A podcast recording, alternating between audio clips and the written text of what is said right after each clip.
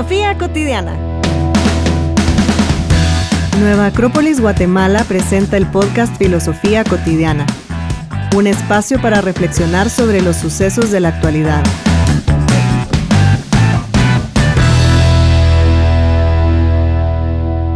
Buenas noches, Mario. Buenas noches, Paula. ¿Cómo estás? Buenas noches, Paula Gabriel. Paula Gabriel, sí. Guau. Debería decirte así, Paula Gabriel. Así es como un programa más serio. Así puro noticiero. Ajá, sí, transmitiendo con Paula Gabriel. Y Mario Fernando. Mario Fernando. ¿Qué tal? Mira. Son nombres como de telenovela. De telenovela. Sí, mucha novela. bueno, nos convoca un tema serio, de nuevo. A ver. Hoy vamos a hablar acerca de el apocalipsis y por eso es que nuestro podcast se va a llamar El Apocalipsis otra vez. Eh, porque han, han habido como muchos apocalipsis a lo largo de la historia, muchos apocalipsis. Bueno, realmente el término está mal utilizado. ¿sí? La palabra apocalipsis como tal significa revelación y hace referencia al último libro de la Biblia que fue eh, inspirado a Juan cuando estaba en el destierro en una isla. Y ahí él tuvo la revelación, la apocalipsis. Y a él se le manifestó todo esto y el ángel lo llevó a ver lo que iba a suceder por los siglos de los siglos. Que así termina el apocalipsis por los siglos de los siglos. Amén. O sea, todo esta es la parte del apocalipsis. Pero para nosotros decir apocalipsis es fin del mundo. Fin del mundo. Pero eso no. El fin mm. del mundo se llama, en este contexto bíblico, se llama el Armagedón. Entonces, el Apocalipsis es el libro donde se cuenta el Armagedón, que son dos cosas distintas. Pero para el imaginario colectivo, Apocalipsis, cuando uno dice, no, es que era apocalíptico, ya suena como a... El fin del mundo, el se fin terminó. de los días. Ajá, el fin de los días. Pero pues nosotros nos estamos refiriendo a ese concepto del final de las cosas. Ok. ¿Sí? Sí. De eso vamos a hablar. ¿Tú crees que va a haber un apocalipsis? Pues seguramente va a haber, bueno, ahora que ya aclaraste qué es apocalipsis. No, pero entendiendo así como el final, digamos. Eh, seguramente, seguramente va a haber un apocalipsis y, y además ha de haber apocalipsis así pequeños. Sí, bueno, no, entiendo, entiendo, como cierre, decís tú, como finalizar. No, pero me refiero a, ¿tú crees que sí va a haber un final de los tiempos? Yo pienso que sí. Ah, sí. ¿Cuándo? No sé. esa, es la ah, pregunta, porque por eso, estamos, por eso estamos en otra vez el apocalipsis, pero me imagino que, que sí va a haber uno. ¿Vos crees que va a haber apocalipsis? No, no, no creo. No, así como que se abre el cielo en dos y... Ah, bueno. No creo.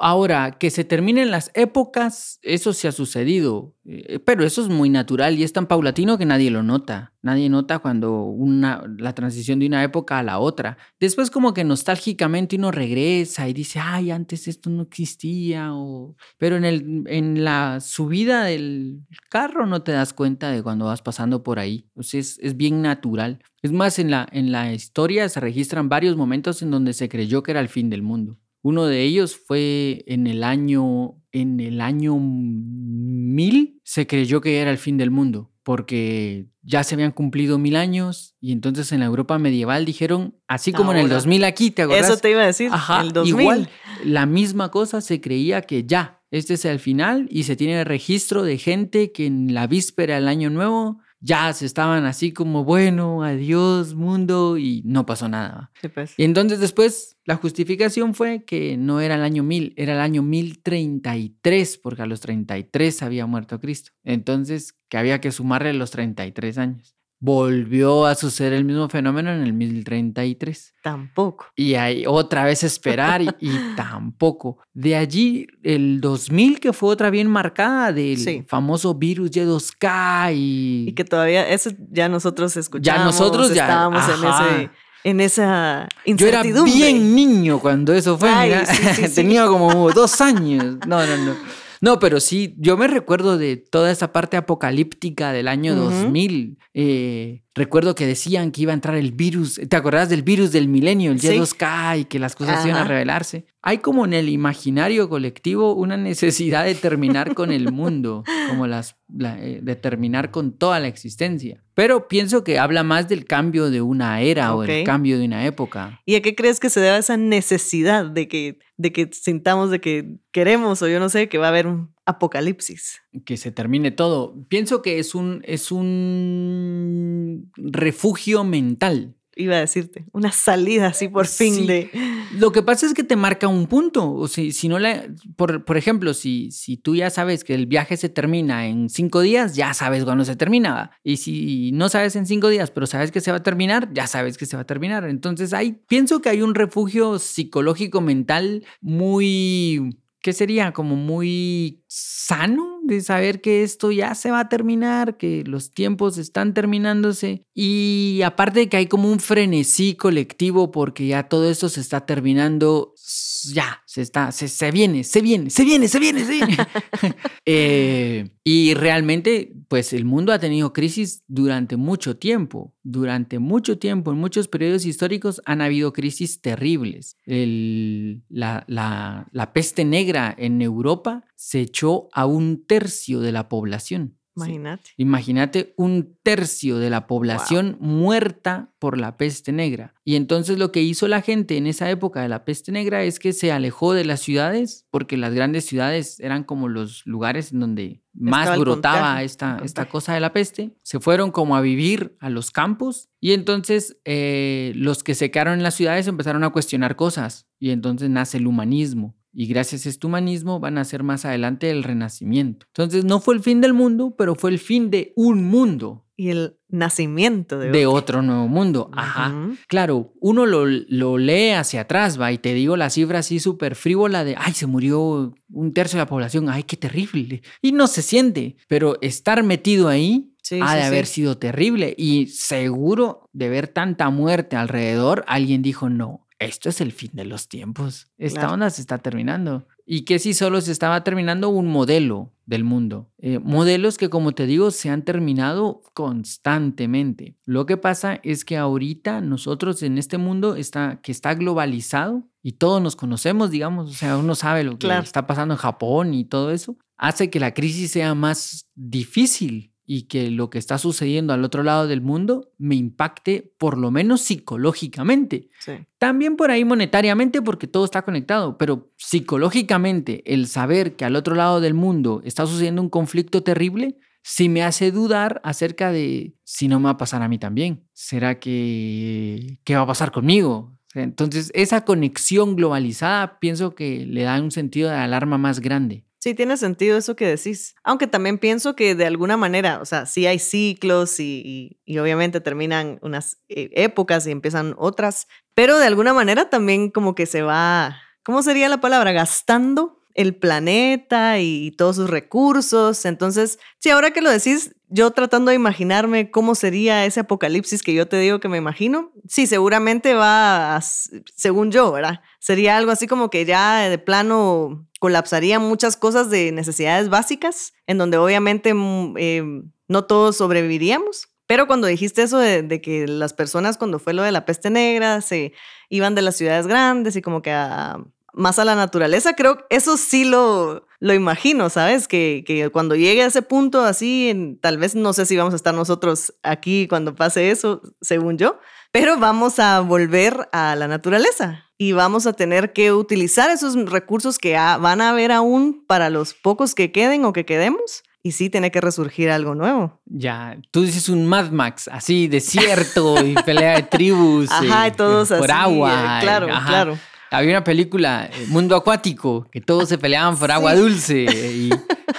Algo así va. Fíjate que el, el, es, este, este tema es como, une como varias cosas, la idea del final de los tiempos o el final del mundo. Eh, la, el, el, ser humano es bien egocéntrico para juzgar todo, ¿verdad? Entonces coloca su medida en todo. Se va a otro planeta y quiere ver gente con brazos, con ojos, con orejas, porque lo único que comprende como vida es a él mismo. Y entonces está buscando como su reflejo en todo. Por lo mismo, también cree que si él no está, el mundo no va a estar.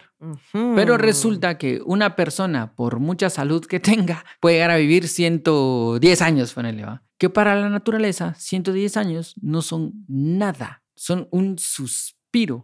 En el año de encierro, solo en el año de encierro que estuvimos, se limpió el cielo en Japón, en no sé qué ciudades, animales volvieron a aparecer en no sé qué otro lado.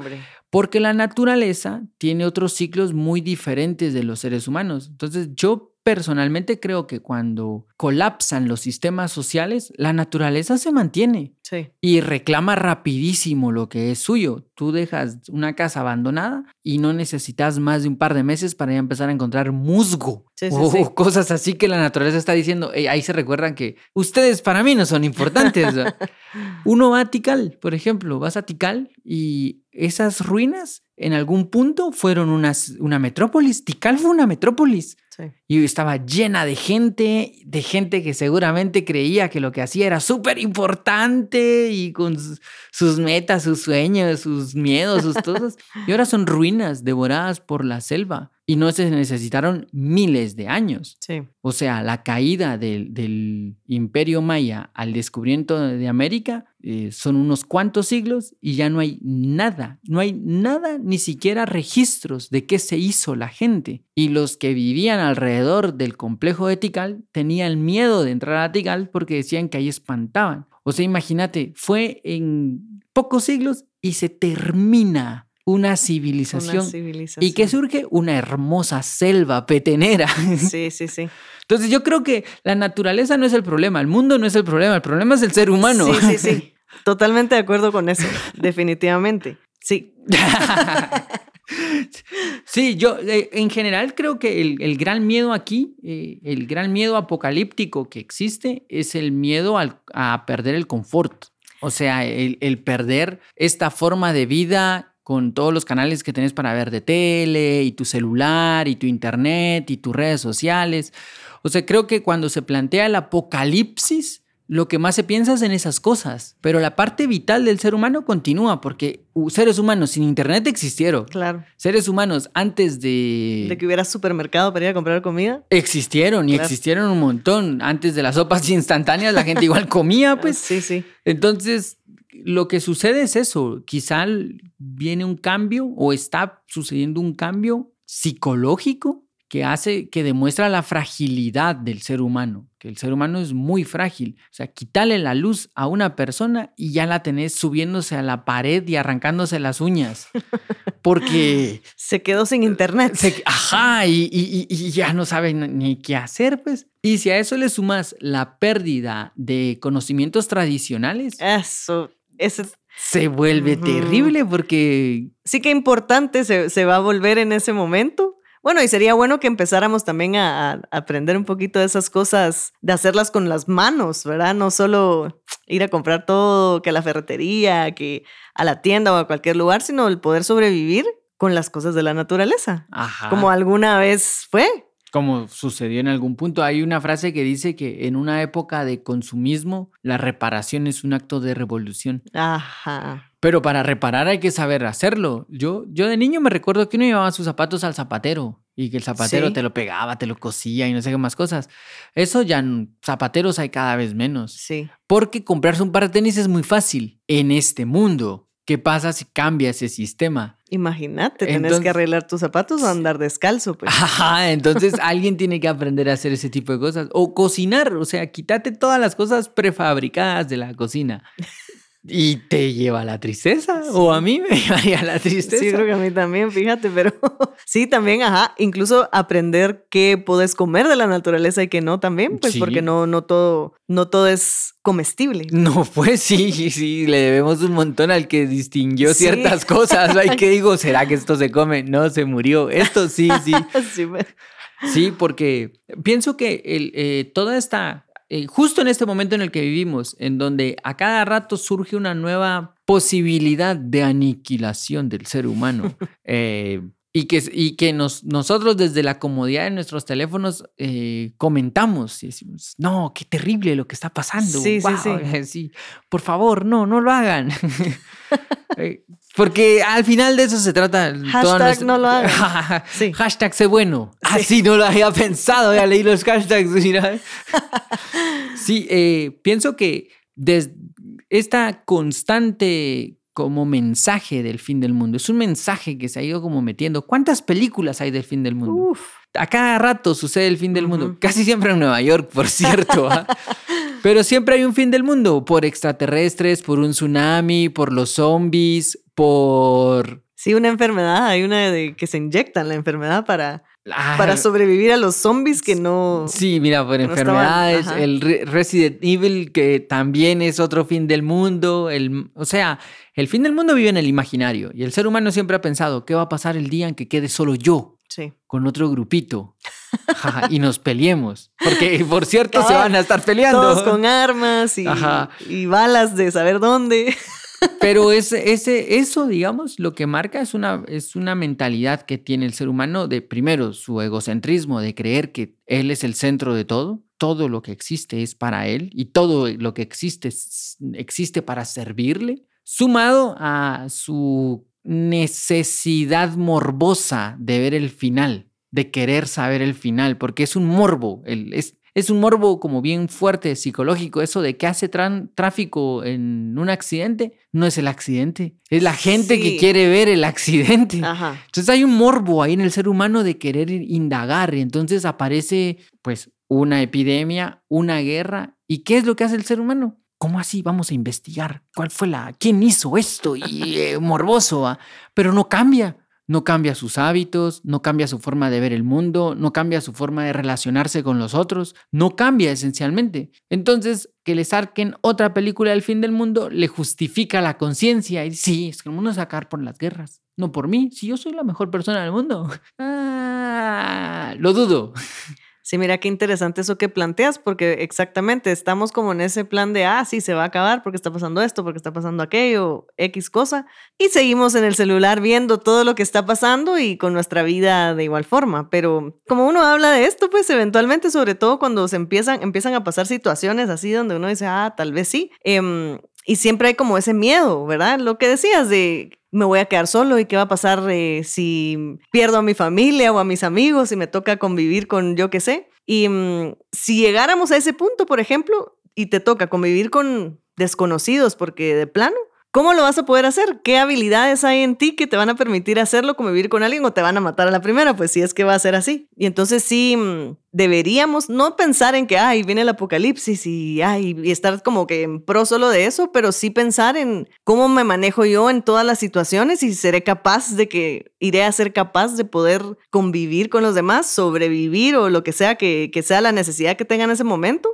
porque no tenemos como las habilidades sociales de lo que decías, de los trabajos manuales, de poder cocinar algo, o sea, todas esas cosas también, si estamos pensando en que, ay, viene el apocalipsis, no solo es de ponerle hashtag, pues, ¿verdad? Sino decir, ah, ¿será que lo voy a lograr o no lo voy a lograr? Yo como lo veo, digamos, es, yo no sé si lo voy a lograr o no lo voy a lograr, va a saber. Eh, tampoco sé si quiero meterme a pensarlo. Ajá, y o sea, en, en sí no es tanto el de que, ay, no me quiero morir, entonces tengo que ver cómo sobrevivo, pero si llegamos, llegáramos a una circunstancia así, pues habrá que convivir con el que te toque convivir, ¿no? Sí, yo lo veo más como, como un, una oportunidad para reflexionar ciertas cosas, ¿verdad? El, así bien estoico de, pues eso no depende de mí. Y lo que sí depende de mí son mis pensamientos, mis obras y, y, mis palabras. Y entonces, si todo eso está sucediendo, si parece que todo viene en un cambio, ¿qué cosas sí dependen de mí? O sea, qué hábitos yo sí he cambiado o qué cosas sí he cambiado de mí, qué, qué cosas... He cultivado. Ajá, puedo mejorar también dentro de mí. Al final, eh, los estoicos tenían un ejercicio bien duro. Entre sus prácticas estoicas había un ejercicio que era el siguiente.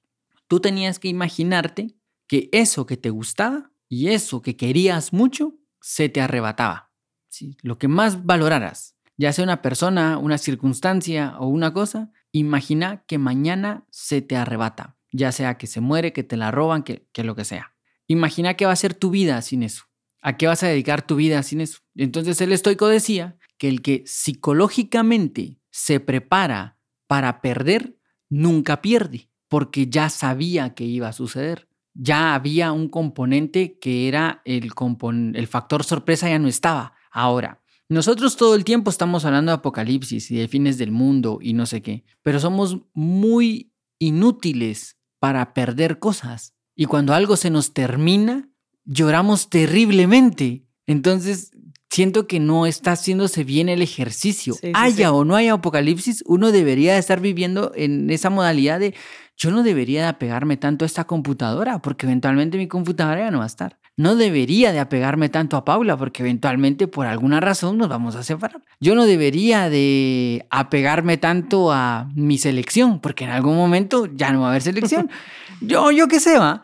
Pero más como un ejercicio mental para irte fortaleciendo interiormente. Sí, sí, sí. Eso pienso yo que es la, la parte útil del apocalipsis. Ahora, la parte que considero completamente inútil es la teoría de quién está provocando el apocalipsis y de dónde está pues. viniendo y todas esas teorías conspiranoicas que la verdad solo alimentan el morbo, son el tráfico que hay para llegar al lugar por la gente que se queda viendo en esto. Y entonces son opiniones. No, no, no, dicen que esto y dicen que lo otro y dicen y dicen y dicen y dicen y dicen, pero esencialmente cambiaste. Ajá. O sea, ahí creo yo que entra el problema del apocalipsis. Sí, me, gusta que tengamos esa reflexión porque nos, nos, es útil hoy y nos será útil siempre, pues. Ajá. Sí, no, no solo. Sí, porque si en el momentito, ay, decidís que, ay, sí, me quedé sin casa, por ejemplo. Ajá. Y en ese mismo momento tenés que hacer el ejercicio de aceptar que no va a pasar. Ya no pues. funciona, pues. sí, sí. Y tampoco va a ser tan dramático ni tan. O sea, nunca la historia, nada viene de la nada. Y nada es espontáneo, es una ley de la naturaleza. La naturaleza no hace nada en espontáneo. Todo es una consecuencia de años, de años, de años. Que uno se entere hasta ahorita, o sea, yo estoy seguro, con todos estos conflictos de Ucrania, estoy casi seguro de que hay gente que ahorita pensó, puchica, existe una Ucrania, ¿verdad? Yo ni me recordaba que existía esa onda por ahí, porque no era, no, no vivía en su imaginario y también muchos han de creer que la guerra empezó la semana, hace un par de semanas, y eso viene desde hace años, de años, de años. Pero como el ser humano es muy egocéntrico, tiene la capacidad de sacar un, de un conflicto bélico de ese tipo, llevarlo a su vida y decir, ¿por qué este conflicto no es bueno para mí? Así, o ¿por qué yo no quiero este conflicto? Ya, no todo gira en torno a ustedes. No, no necesitamos que usted nos diga qué piensa de la guerra. Eh, mejor díganos cómo va a mejorar. Eso. Sí, porque de alguna manera como que nos engañamos, ay, teniendo una opinión o pensando acerca de esto y lo otro, cuando ni siquiera estamos cerca de donde está pasando eso, como dijiste, tal vez nos afectará de alguna otra forma, pero no en si, si estoy, cómo estoy viviendo yo mi vida en, en general, ¿verdad? Así como justo lo que habíamos leído el, el, el sábado de, en el círculo platónico que decía, que decía Sócrates en la apología, o sea, nos engañamos con las cosas que nos pasan así como superficialmente, pero realmente lo que nos, lo que nos deberíamos enfocar es en si estoy siendo yo una buena persona, si estoy haciendo yo las cosas de manera justa, si estoy siendo ordenado con mi vida, porque entonces, ajá, todo eso me va a ayudar a que cuando me toque enfrentarme a cualquier cosa lo pueda lo pueda enfrentar de la mejor manera. Entonces no sirve de nada que yo diga, ah, la pobre, se está pasando eso, y yo ponga un hashtag en mis redes sociales desde mi cama viendo una película y solo medio leí el, título de la noticia. ¿verdad? Ah, sí, creo que, que estas oportunidades, llamémosles apocalípticas, serían más bien oportunidades si yo las tomo como para cuestionar mi forma de vida. ¿Cómo estoy viviendo yo? No, no digo que, mira, Paula, hay que entrenar para la guerra, así que mañana. No, no, no. Pero sí pienso que nuestra sociedad está muy metida en, en cosas tan cómodas, tan cómodas y todo se vuelve tan desechable que la hace muy frágil. La, el confort nos hace muy frágiles. El confort en exceso, ¿va? porque tenemos confort en excesos así terribles. Y estas situaciones lo que nos tendríamos que preguntarnos es hacer ese ejercicio estoico de, bueno, y si se me quitaran estas cosas, yo podría... Sí, y justo eso me, recuerda también a, un, a una lectura que hice, que hicimos alguna vez de maestro Jorge Ángel Ibraga, que hablaba del caos, que cuando uno piensa en caos y todo esto es, ay, uno se aflige y que, ay, qué caos el que estoy viviendo, pero caos es un cambio y es el cambio que siempre va a haber. Y esos cambios de, de épocas que mencionabas al inicio, eh, cambios de cualquier cosa, de que te quitan lo que es valioso para ti o, se va alguien, alguna persona que era importante para ti, eso siempre nos va a suceder. O sea, relacionamos el, el caos con algo, bueno, nos pasa, así como lo pensamos cuando pensamos en caos, pensamos en ala, una cosa dramática, terrible que nos hace sufrir, pero si lo vemos un poco más como el cambio que significa y que va a haber permanentemente por siempre, la gran dije lo mismo. este, creo que le pondríamos un poquito más de atención a ese desapego, a ese ejercicio de los estoicos, porque sí. Pues sí. Y fíjate que también pasa que cuando suceden este tipo de cosas como amenazas, ¿sí? la, amenaza fantasma, siempre aparece un miedo y en el miedo alguien se aprovecha. Siempre se aprovecha algo o alguien del miedo. Y yo creo que va, más por ahí, el sembrar el miedo, el sembrar el terror.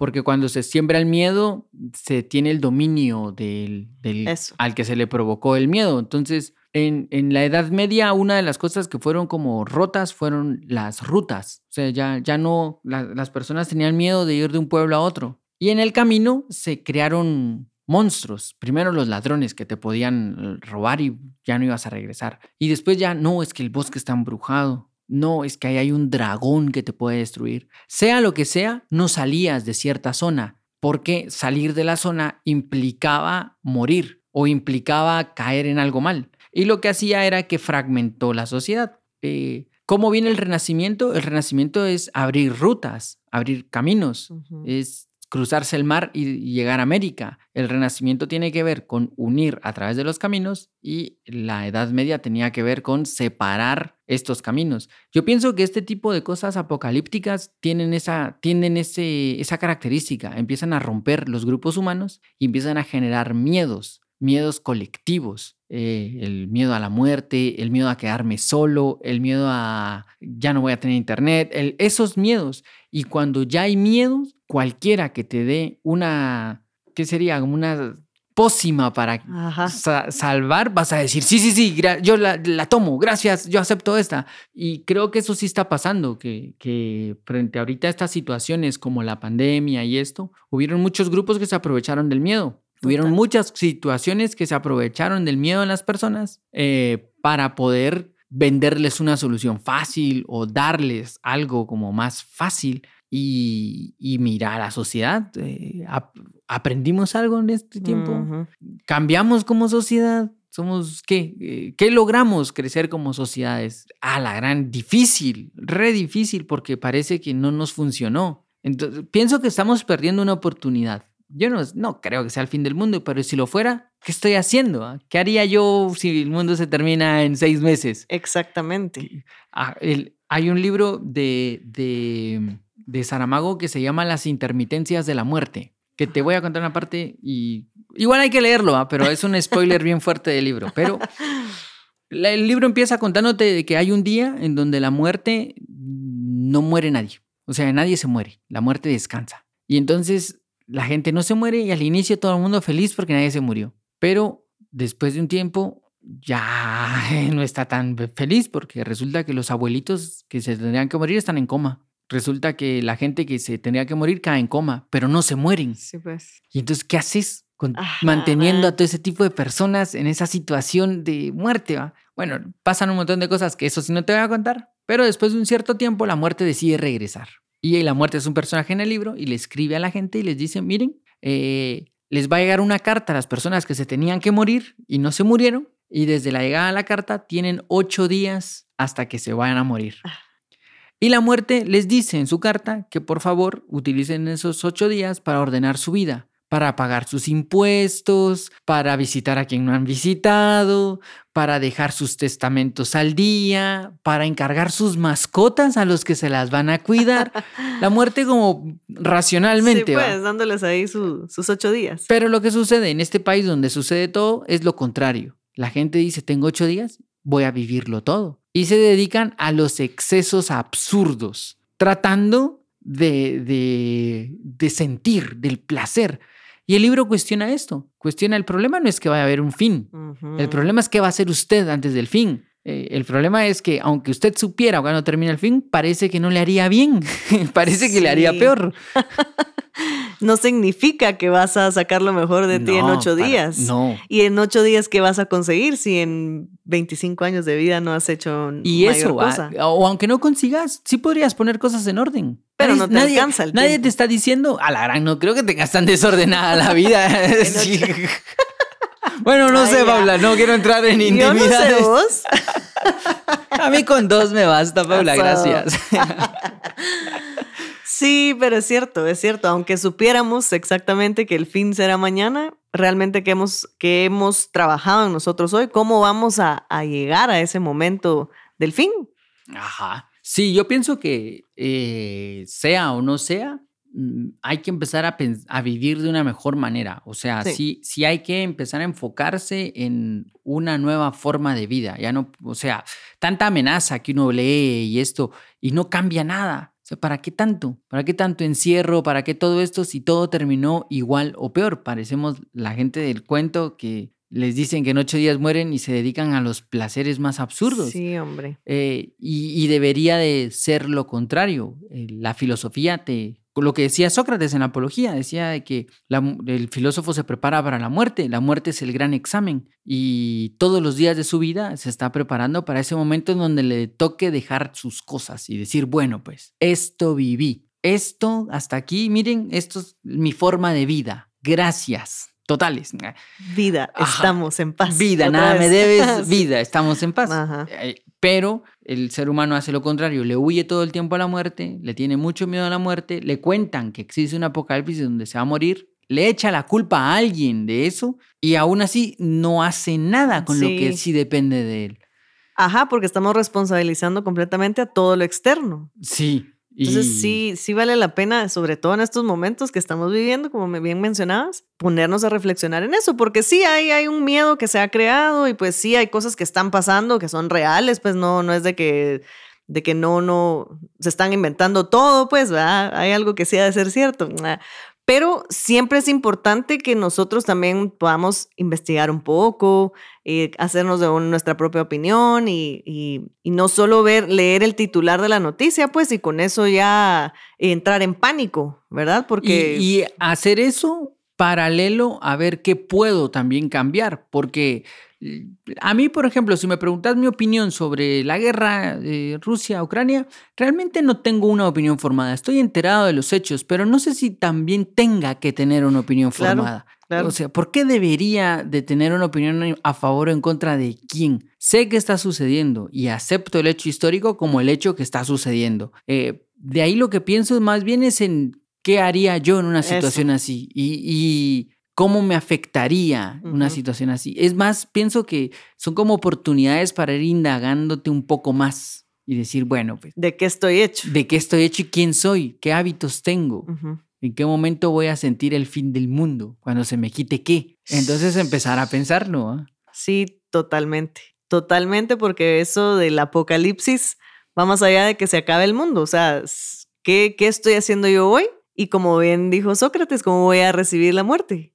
¿Voy a estar listo para ese momento o, todavía viendo si me dan otros ocho días para, sí, para, para, para terminar lo que, lo que sea que tenga que terminar? Entonces sí, Sí, hombre, hay, hay, mucha reflexión que hay que hacer detrás de ese, de ese tema. Sí, y, saber que es un tema que vive en, en, la imaginación. O sea, hay cientos de referencias históricas a muchos momentos en donde se creyó que ya, ya, ya, ya, ya era el fin del mundo. Ya, ahorita sí, ahorita sí, ahorita sí, ahorita sí. Pero realmente el fin del mundo a una persona se le termina cuando se muere. Sí. Ese es, es el fin de su mundo. Y eso sí está marcado tarde o temprano llegará ese momento. Así es. Y como decíamos en, cuando hablábamos de la muerte, el punto no es morirse, el punto es cómo voy a llegar a ese punto. A ese punto.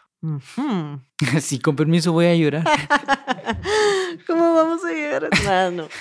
Tú, tú necesitas más de ocho días por lo que nos dijiste. Por lo que parece. No, no, no. Hay que, sí, hay que irnos poniendo en orden. Hay que irnos poniendo en orden desde ya para que no necesitemos ocho días, solo dos como Mario, ya vieron.